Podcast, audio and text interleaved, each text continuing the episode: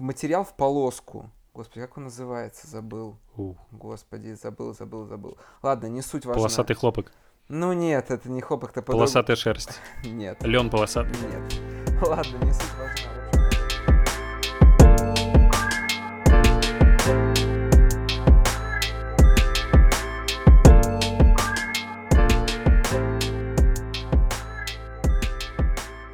Дорогие друзья, мальчики и девочки, вы слушаете подкаст Dreams Money Can Buy, мечты, которые можно купить за деньги. Меня зовут Артем. Меня зовут Вова, всем привет. Давайте начнем обсуждать наши новости. Поехали. Первая новость — это весенний коллапс Supreme и Nike. Вова, что скажешь? Какие у тебя мысли по поводу этой коллекции? Э, ну, очень просто, как, в принципе, наверное, все последние коллабы, которые Supreme были с Nike, они никогда не делают ничего такого прям экстраординарного, оно такое все уличное максимально.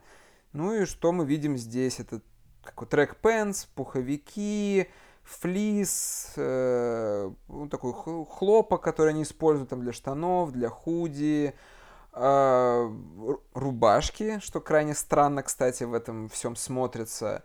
Также там были бини, шапки, эти, как вот трек джекет э, и неквормеры, ну то есть утеплители для шеи, скажем так, если по-русски. Выглядит Мгм. это все, ну, это не мое, скажу сразу. То есть мне это не очень интересно. Единственное, что выглядит прикольно, это пуховик. Самое главное, ну, дроп был, чтобы люди понимали, в четверг, в этот, который был на этой неделе. Для вас это прошлая неделя уже. Да, мы пишемся в пятницу. Сегодня, да, сегодня у нас пятница. То есть дроп был для нас вчера.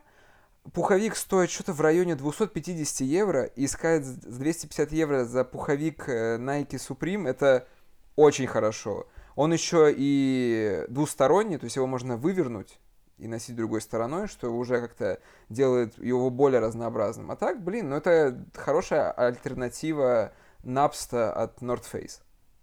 Вот что я могу сказать. Хм. А так, в общем, ну, коллап и коллап. Я думаю, проедет, и все о нем скоро забудут. Ничего запоминающегося, к сожалению. Ну да, это не какая-то событийная история, что там э, супер хайп вокруг этой истории, ничего такого, э, к сожалению. Э, хотя, казалось бы, да, Supreme, Nike, а, у них такой потенциал, вот какая-то синергия может быть, но они понимают, что что бы они ни сделали, вот правда, что бы они ни сделали, это все равно будет э, распродано в, там, в Да, и оно было распродано. нескольких минут. Да, так и было. Оно было распродано, да. Так и было. Тут просто еще нужно понимать, что на, получается, на прошлой неделе был дропов, дроп данков от Nike. И, и вот это Ну да. было уже очень э, хайпово. И то есть, и последующий коллаб уже с одеждой, он уже как бы блекнет на фоне того коллаба, который был как бы канонический, потому что последний дроп данков был очень давно. Все они сейчас стоят примерно там в районе там 2-3 тысяч долларов за пару. Они такие канонические считаются, поэтому это такое возвращение было. А это, ну, хорошее дополнение, то есть люди купили, люди будут носить, перепродавать Да. даже немного. Основ- Основное блюдо это были данки, а Да. это просто приправа, соусы Да. и все остальное. Да, абсолютно так. Я с тобой согласен, что очень базовые вещи. А, Пуховики, правда, крутые. Мне очень понравился лукбук такой в стиле а, в стиле грайм. Вот что-то такое в этом есть. Я представляю Да. себе какой-нибудь Стормзи, который будет гонять в такой одежде по окраинам Лондона. Она максимально лондонская выглядит, кстати, такой английский Да, прям. Да. Возможно, они даже лукбук снимали в Лондоне, я правда А, не уверен. Нет, но... тут как раз таки к Нью-Йорку больше отсыл идет. То есть это как бы эксклюзивная такая нью-йоркская коллекция прям получилась, на самом деле. Хм. Ну, я в целом, да, я согласен, что прикольно, круто, но ничего особенного. Абсолютно. Ладно, движемся к нашей следующей новости. Тут уже немножко поинтересней. А, Владельцы компании Zara, это огромный холдинг Indetex, объявил, что по сравнению, то есть в 2020 году, по сравнению с 2019 годом, их э, net value, или как бы, нет, точнее нет, их продажи упали на 70%. Вот как-то Я такие новости. даже читал, Это, что то net, net, net income, net income, А, даже net чистый income, доход. вот, net- да, чистый доход. То есть это, надо понимать, что Inditex это не только Zara, это еще и Бершка, еще там другие всякие масс-маркет бренды. Э, Что думаешь? Ох, что я думаю? Я думаю, что э, падение на 70% даже для такого монстра, как э, Inditex, это очень серьезно, очень больно и потенциально может, э, точнее не может, а уже на 100% повлияет на дальнейшее развитие бизнеса, на их стратегию 100%. А, И, на мой взгляд, э, здесь пандемия, она сыграла просто неким а, не, не причиной самой по себе, она просто усилила влияние тех факторов, которые до, и до этого, до пандемии, до 2020 года тоже были в таком массовом а, ритейле. О чем я говорю? А, на мой взгляд, на мой, исключительно на мой субъективный взгляд, а, Zara и все, что там вокруг Zara существует, это уже какие-то ушедшие модели, устаревшие. Потому что, вам, ну, на мой взгляд, во многом там все построено э, на иллюзии на роскоши, дороговизны, чего-то такого. Потому что ты приходишь в магазин Zara, там все красиво, там какой-нибудь мраморный пол, хороший свет, все такое, там э, прилично одетые э, сотрудники, консультанты, одежда тоже выглядит э, неплохо. Но с точки зрения концепции идей никогда ничего нового. Это всегда на шаг назад то, что было на там в high fashion е или там streetwear, что было популярно, они спустя какое-то время или там даже по ходу сезона копируют, выпускают массово. При этом э, качество, на мой взгляд, опять же субъективный, за последние годы у Zara очень сильно ухудшилось. Ну, оно и понятно. Наверняка там э, большие группы акционеров, которые хотят еще больше зарабатывать с этого денег, поэтому оптимизируют производство, материалы и все такое. Но просто из э, э, моей личной жизни вот такая история, что я с 9 по 11 класс ходил в одном и том же костюме Zara, приталенный, офигенный, клевый костюм, который был в абсолютно хорошем состоянии. Там, я за ним ухаживал, там всякие химчистки и так далее. В нем же я потом ходил на свой выпускной, ничего там дополнительно не покупал. Потом в универ тоже какое-то время в нем ходил. Это была офигенная вещь. Очень крутая. Ну, не вещь, а как пара, да, брюки, пиджак. Там при должном уходе она мне очень долго прослужила. Вещи, которые я покупал позднее, там где-то с, э, начиная 2016, наверное, года, ну, даже близко ничего подобного не было. Даже те линейки, которые условно премиум в Заре, э, там, не знаю, не дороже на одну-две тысячи рублей, чем другие базовые вещи, это было не то же самое.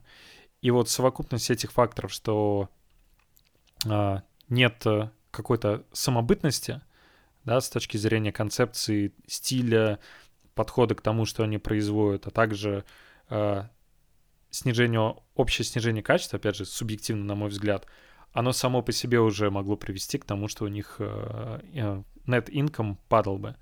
Но пандемия, она еще ударила по той части, которая вот создает иллюзию этой роскоши. Вот представьте, у вас бизнес, который э, живет э, внутри огромного количества магазинов по всему миру, и эти магазины в один момент закрываются, их нет. И несмотря на то, что у них онлайн-часть, э, ну, она, в принципе, такая же, как и у всех, она нормальная. Э, там у того же H&M, ну, мне, на мой взгляд, они ни, ничем не хуже других, но все-таки общая, общая их модель, мне кажется, она больше висела на этих магазинах, и представляете, у вас аренда всех этих магазинов, там э, зарплаты сотрудникам, наверное, если я, если честно, не знаю, как сотрудники. Кстати, если кто-то из сотрудников Зары нас слушает, напишите нам потом, э, как обстояли дела с оплатой труда во время пандемии, когда магазины не работали, что у вас происходило. Вот, и мне кажется, э, что, что ждет Inditex, Зару, и, кстати, сам, они сами об этом заявили уже, что будут э, оптимизировать э, свои активы, они будут отказываться от офлайн магазинов больше обращать внимание на онлайн-ритейл, и это логично. Это логично. Поэтому будет интересно посмотреть, куда они двинутся, но Возможно, пандемия, кстати, сыграет э, в этом смысле в плюс, потому что они увидели свои слабые стороны и смогут э, перестроиться и э, продолжить быть, по сути, синонимом такого масс-маркета в там, ну, просто масс-маркет, на мой взгляд, это Inditex и там H&M. Мне Зара давно-давно уже не нравится, она мне нравилась, когда я был малой, Могу так сказать, качество для меня всегда, мне не особо везло с вещами, у меня было, наверное, пару, пару вещей, как у тебя этот костюм, которые очень долго носились, я их даже куда-то еще, где-то даже продал их, потому что они тупо клево выглядели, и мне кто-то там на eBay их купил. Вот, затем я что-то брал mm-hmm. по мелочи, качество было ужасное, и как бы я уже давно, наверное, ничего не покупал. Вот недавно, хотя нет, вру, недавно я купил э, рубашку на скидках, что-то там за 15 евро, мне просто понравилось. Она была из этого, mm. из э, материал в полоску. Господи, как он называется? Забыл. Uh. А, господи, забыл, забыл, забыл. Ладно, не суть важна. Полосатый хлопок. Ну нет, это не хлопок, это Полосатая шерсть. Нет. Лен полосатый. Нет. Ладно, не суть важна. В общем, она была ничего, и за эту цену я такой, почему бы и нет. Вот, э, так вообще говорить. Ну, во-первых, Зара известна э, за то, что она это масс-маркет, там производится огромными количествами очень быстро. То есть можно прийти в магазин, прийти туда через две недели, и там уже будут другие вещи висеть. То есть они, во-первых, полностью копируют все популярные модели, все популярные веяния, они делают это за 3 копейки, относительно, конечно же, цены оригинала. Там, например, взять, там вот стали популярны у девушек как это даже не знаю назвать, рукава, по сути. У тебя рукав и горловина, uh-huh. и, и нету типа uh-huh. низа. Я не помню, кто это придумал из э, больших брендов, сейчас не скажу. Но они типа это сразу скопировали, и дальше скопировали, конечно, uh-huh. все остальные. И это как бы люди могут купить там за 30-40 евро, там, ну я примерно говорю цену. И э, это нормально, как бы девушки, например, я как бы основную ставку делаю на девушек, потому что это больше бренд, наверное, для них потому что это быстрая мода, им интересно выглядеть так, так э, похоже на fashion, потому что мужская, она там не сильно следует трендам, уж будем честны, там все очень скупо, они что-то копируют, но это крайне убого получается. То есть они там до сих пор какой-то biker denim mm-hmm. делают, который уже никому не нужен, кроме как у Balmain а, наверное. Вот. Э, сама суть Зары была в том, что первое, у них не было рекламы практически никогда. Ее нигде mm-hmm. нету. У них всегда самые, самые дорогие локации. То есть можно идти по улице, где Louis Vuitton, Hermès, и там будет Зара стоять. Да, То есть на да, там, авеню огромный будет небоскреб Зара стоять, и также во всех. То есть у них такой маркетинг был, да, что они себя ставят в один ряд. Вот смотрите, эти огромные ребята, как ты сказал, у нас тут тоже все мраморно, mm-hmm. красиво, дорого, приятно, только дешево. Вы можете у нас это как mm-hmm. бы приобрести. И да, вот эта большая ставка на физические локации, она сыграла большую, конечно, с ними э, игру такую, что половина магазинов остаются до сих пор закрытыми, половина были закрытыми, что-то работало с, по ограниченным часам, и в итоге все это ударило. А онлайн у них, ну, он просто красивый, то есть там не сказать, что прям мега удобный он, он просто обычный, типа ничего mm-hmm. такого прям мега особенного. У Хэма он, например, я считаю, намного хуже. У Хэма он крайне какой-то mm. убогий. Ну и сам Хэм мне не сильно нравится. То есть он, он как базовые вещи, там ничего. Но то, что они сверх базы пытаются что-то модное делать, это ни о чем вообще совершенно. Это как бы для... Так, а ты имеешь в виду H&M, да? Да, сейчас про, про H&M говорю. Ага. И, в общем, ну, они, как бы, они сказали, что у них есть рост у Зары. У них есть рост э, в онлайне, уже большой довольно-таки. Теперь они, еще в прошлом июне, они сказали, что они закроют там, там две вроде или более тысяч магазинов по всему миру. Ну, в принципе, логично, если там в магазине, наверное, есть 3-4 локации, ну, наверное, две из них можно закрыть будет и с, а, оптимизировать трафик людей, типа, в два магазина, и в остальное все перекидывать в онлайн. Ну, блин, они выкрутятся стопудово, это огромный холдинг здоровенный, это самый большой, наверное, я я не знаю, наверное, самый ли большой, но мне кажется, самый большой масс-маркет бренд и группа, которая владеет этими брендами. Так что ударило, но все равно все выправится, люди всегда будут покупать, люди, будут, люди всегда хотят выглядеть модно, стильно и за, по, по возможности за 3 копейки. Понятное дело, что сейчас немножко веяния меняются, сейчас люди стараются покупать юзанные вещи, винтаж там и так далее, но их публика, она будет всегда, и ее будет предостаточно. Вот реально, ее будет всегда много, так что Ну, просели немножко акции, просели там акционеры, немножко обеднели. Ну, все выправится за пару лет обратно, я думаю. Ничего страшного. Увидим? Увидим. Следующая новость, она горяча до невозможного. Air Jordan One в коллаборации Fragment Design и Трэвис Скотт. Да. Кажется, это будет одна из самых-самых-самых вообще горячих пар этого года. Потому что культурный капитал этой коллаборации, он просто зашкаливает. Наверное, из э, новых лиц, которые причастны к э, Nike, Джордану, Трэвис Скотт, это самая яркая звезда. Ну и в музыке это тоже один из, э, один из, один из главных персонажей. Сейчас точно. Но, да. Ну а Fragment Design, наверное, для тех, кто никогда не слышал про Fragment Design, надо в первую очередь сказать, что... Напомни, пожалуйста, как зовут основателя? Э, поза... Хироши Фудживара. Да, Хироши Фудживара зовут его. Или, как правильно сказать, Хироси Фудживара. О, знающие люди у нас, японский. Да, да. Все-таки не, не, не зря учу японский язык. А, кто это такой? А, ну, на мой взгляд, это крестный отец э, стритвейр, это крестный отец э, коллабораций да. в, в моде, в уличной моде. Это человек, который помогал э, такому персонажу, как Ниго, который э, очень влиятельная компания основал там в свое время. Это были Billionaires Boys Club, э, Ice Cream, э, Babe. А позднее, сейчас вы можете увидеть на очень многих артистах э, Human Made бренд. Э, кстати, очень большой друг э, Фаррелла. Э, он также содействовал э, э, Дюну Такахаси с его брендом Undercover. То есть он... Ну, это очень важный персонаж.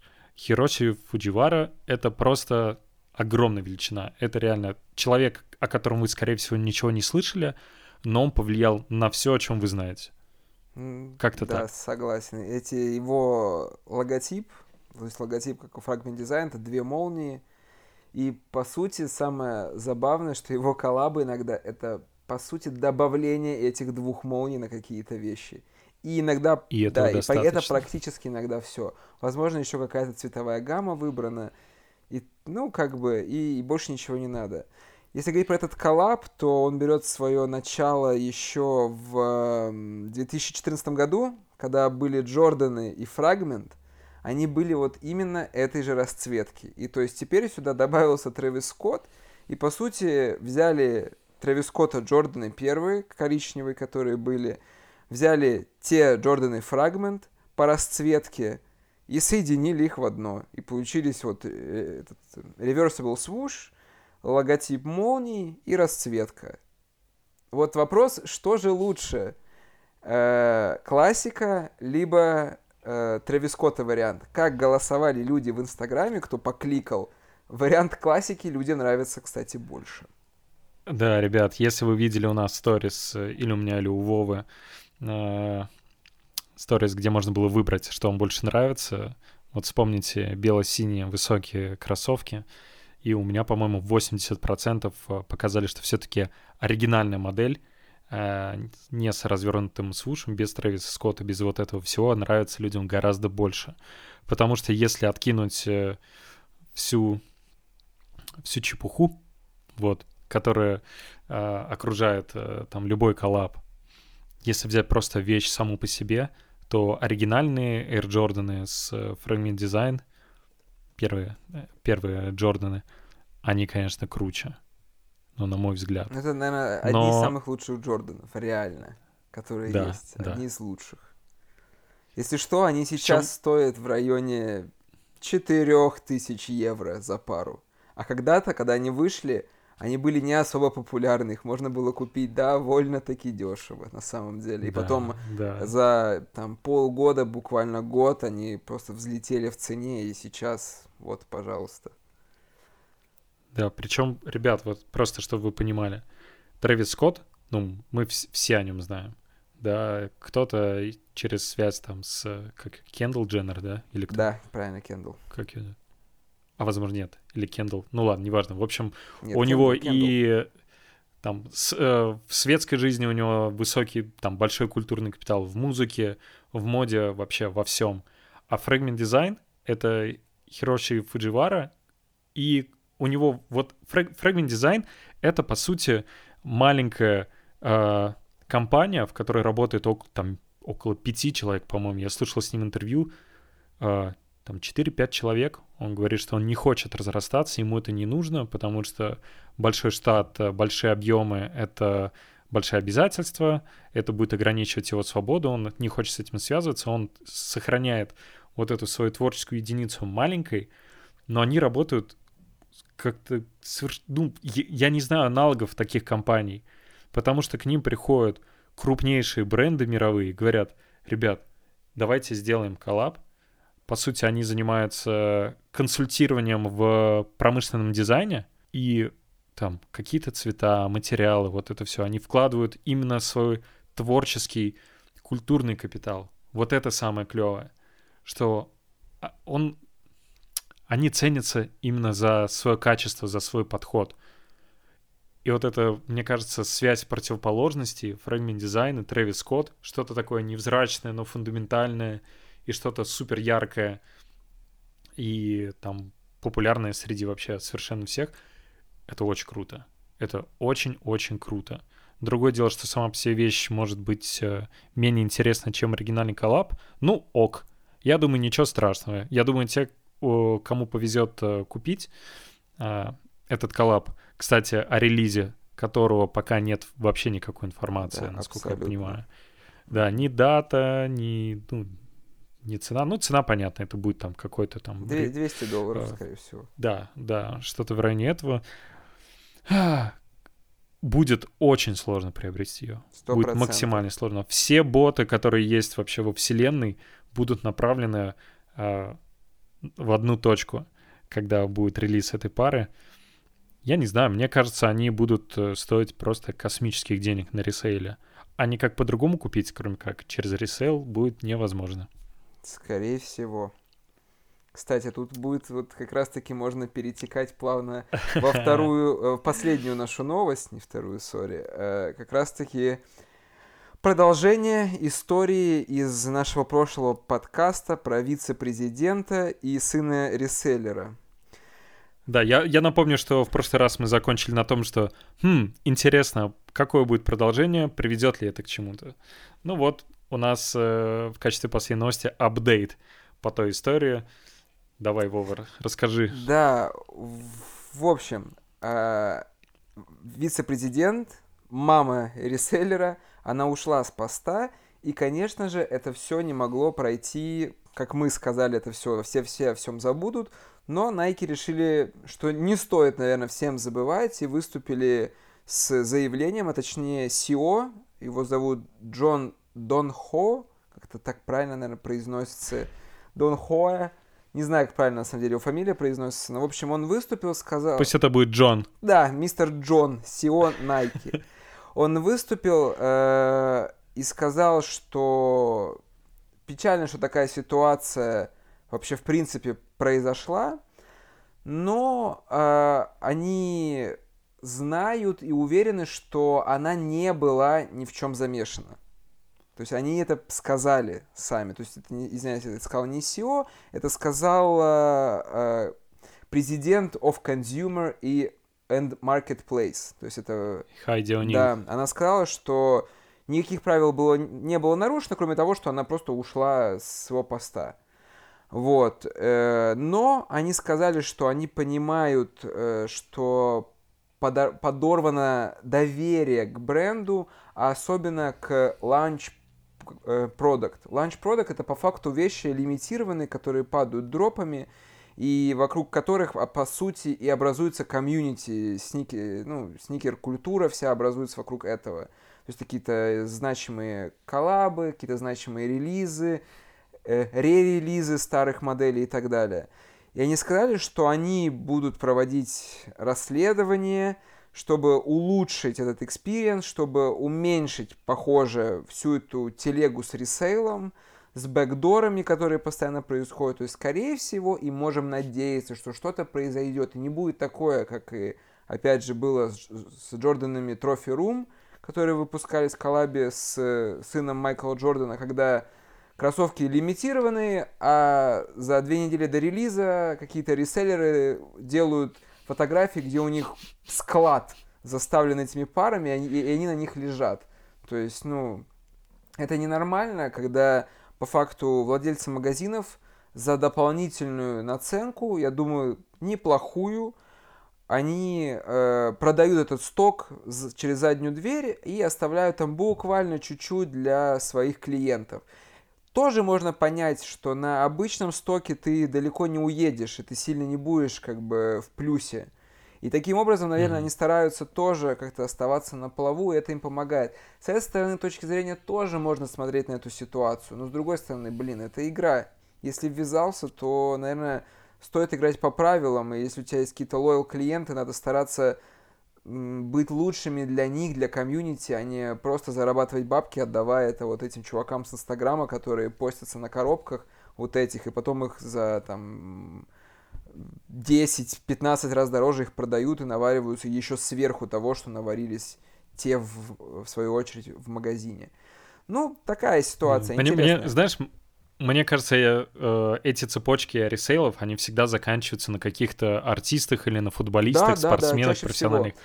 которые выкладывают просто огромную котлету за какой-нибудь э, релиз, и все, и на этом типа заканчивается, и они уже начинают их носить. Вот это еще очень интересно, это вот как, например, было с Supreme Данками, которые вот на прошлой неделе выходили. Угу. Они были у ресейлеров еще за 3-4 месяца до релиза как эти пам, люди пам, получают пам, эти... Причем, э, там смотрю некоторых YouTube-блогеров, которые в сникер-культуре как бы крутятся, и они ходили на всякие, как это называется, типа конвеншн, сникер-конвеншн, то есть как выставки, типа, mm-hmm. где люди и продают, и просто что-то показывают, и там были продавцы, они 100% лежит, они, конечно, не раскрывают, откуда они их берут, но у них есть все расцветки, и там по несколько размеров этих кроссовок. Они выйдут через 4 месяца, а у них уже есть там, допустим, 15 пар. Где они их взяли?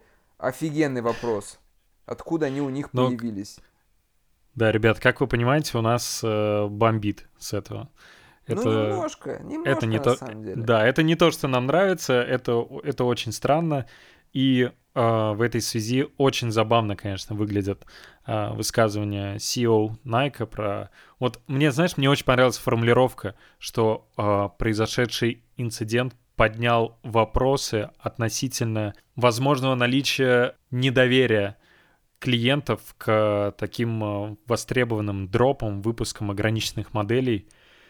Я прочитал это и думаю, ребят, вы или вообще не понимаете, как бы, что происходит, а я абсолютно уверен в том, что они все понимают, а, но просто они избрали такую модель, она не поменяется, и утверждение о том, что а, будут а, неким образом изменены политики в отношении работников по тому, как там какие-то построены внутренние процессы, что потенциально будет препятствием для возникновения в будущем таких историй — и в этот момент я думаю, каких историй? Вы же сказали, что Энн Хэбберт ничего не нарушила. В ее действиях не было никаких нарушений. Тогда о чем идет речь? В итоге это просто логическая какая-то ловушка, потому что сделали публичное заявление, что-то там сказали, что-то пообещали, ничего не поменяется, потому что, а, у них, скорее всего, нет контроля, там у топ-менеджмента, и б, это их полностью устраивает ситуация, за исключением э, кейсов, когда происходит вот что-то такое резонансное.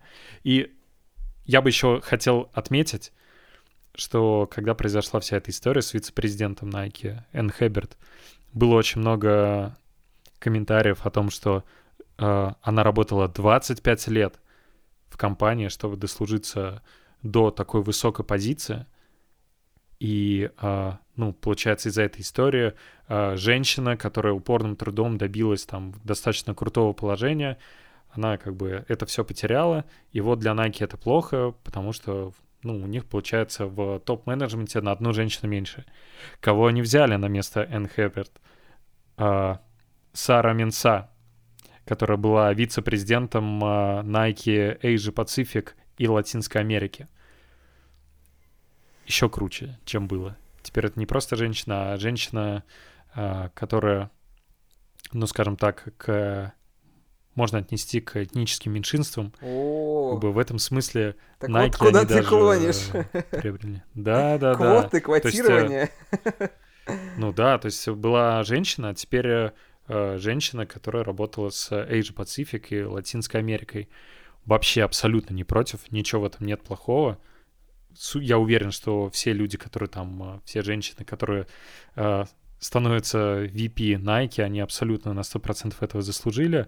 Однако вся эта ситуация показывает какое-то лицемерие Nike. Это сто На самом деле, Э, Nike, мне кажется, Да. одна из самых таких лицемерных компаний. о да. Э, Кстати, по поводу того, что ничего не изменится, ну как, они еще в прошлом году, на самом деле, даже два года назад, они начали отрубать многих, многие магазины от своих аккаунтов. То есть они закрывают маленьких ритейлеров, по сути, отрубают от себя, типа, чтобы самим все делать. И я думаю, Ну, развивают прямой канал продаж. да, да, да, но в том-то и дело, что через магазин вы- вы- выстраивается история. Я, мне не нравится ходить в магазин Nike, скажу честно. У нас как бы есть official магазин, и мне он абсолютно не нравится. То есть я иду туда, я захожу только в отдел с кроссовками. Все. Все остальное, оно мне вообще не интересно. Я хочу кроссовки, а приходя в стритвер магазин, я, я могу посмотреть и на обувь, и на какую-то одежду, и все это вместе органично.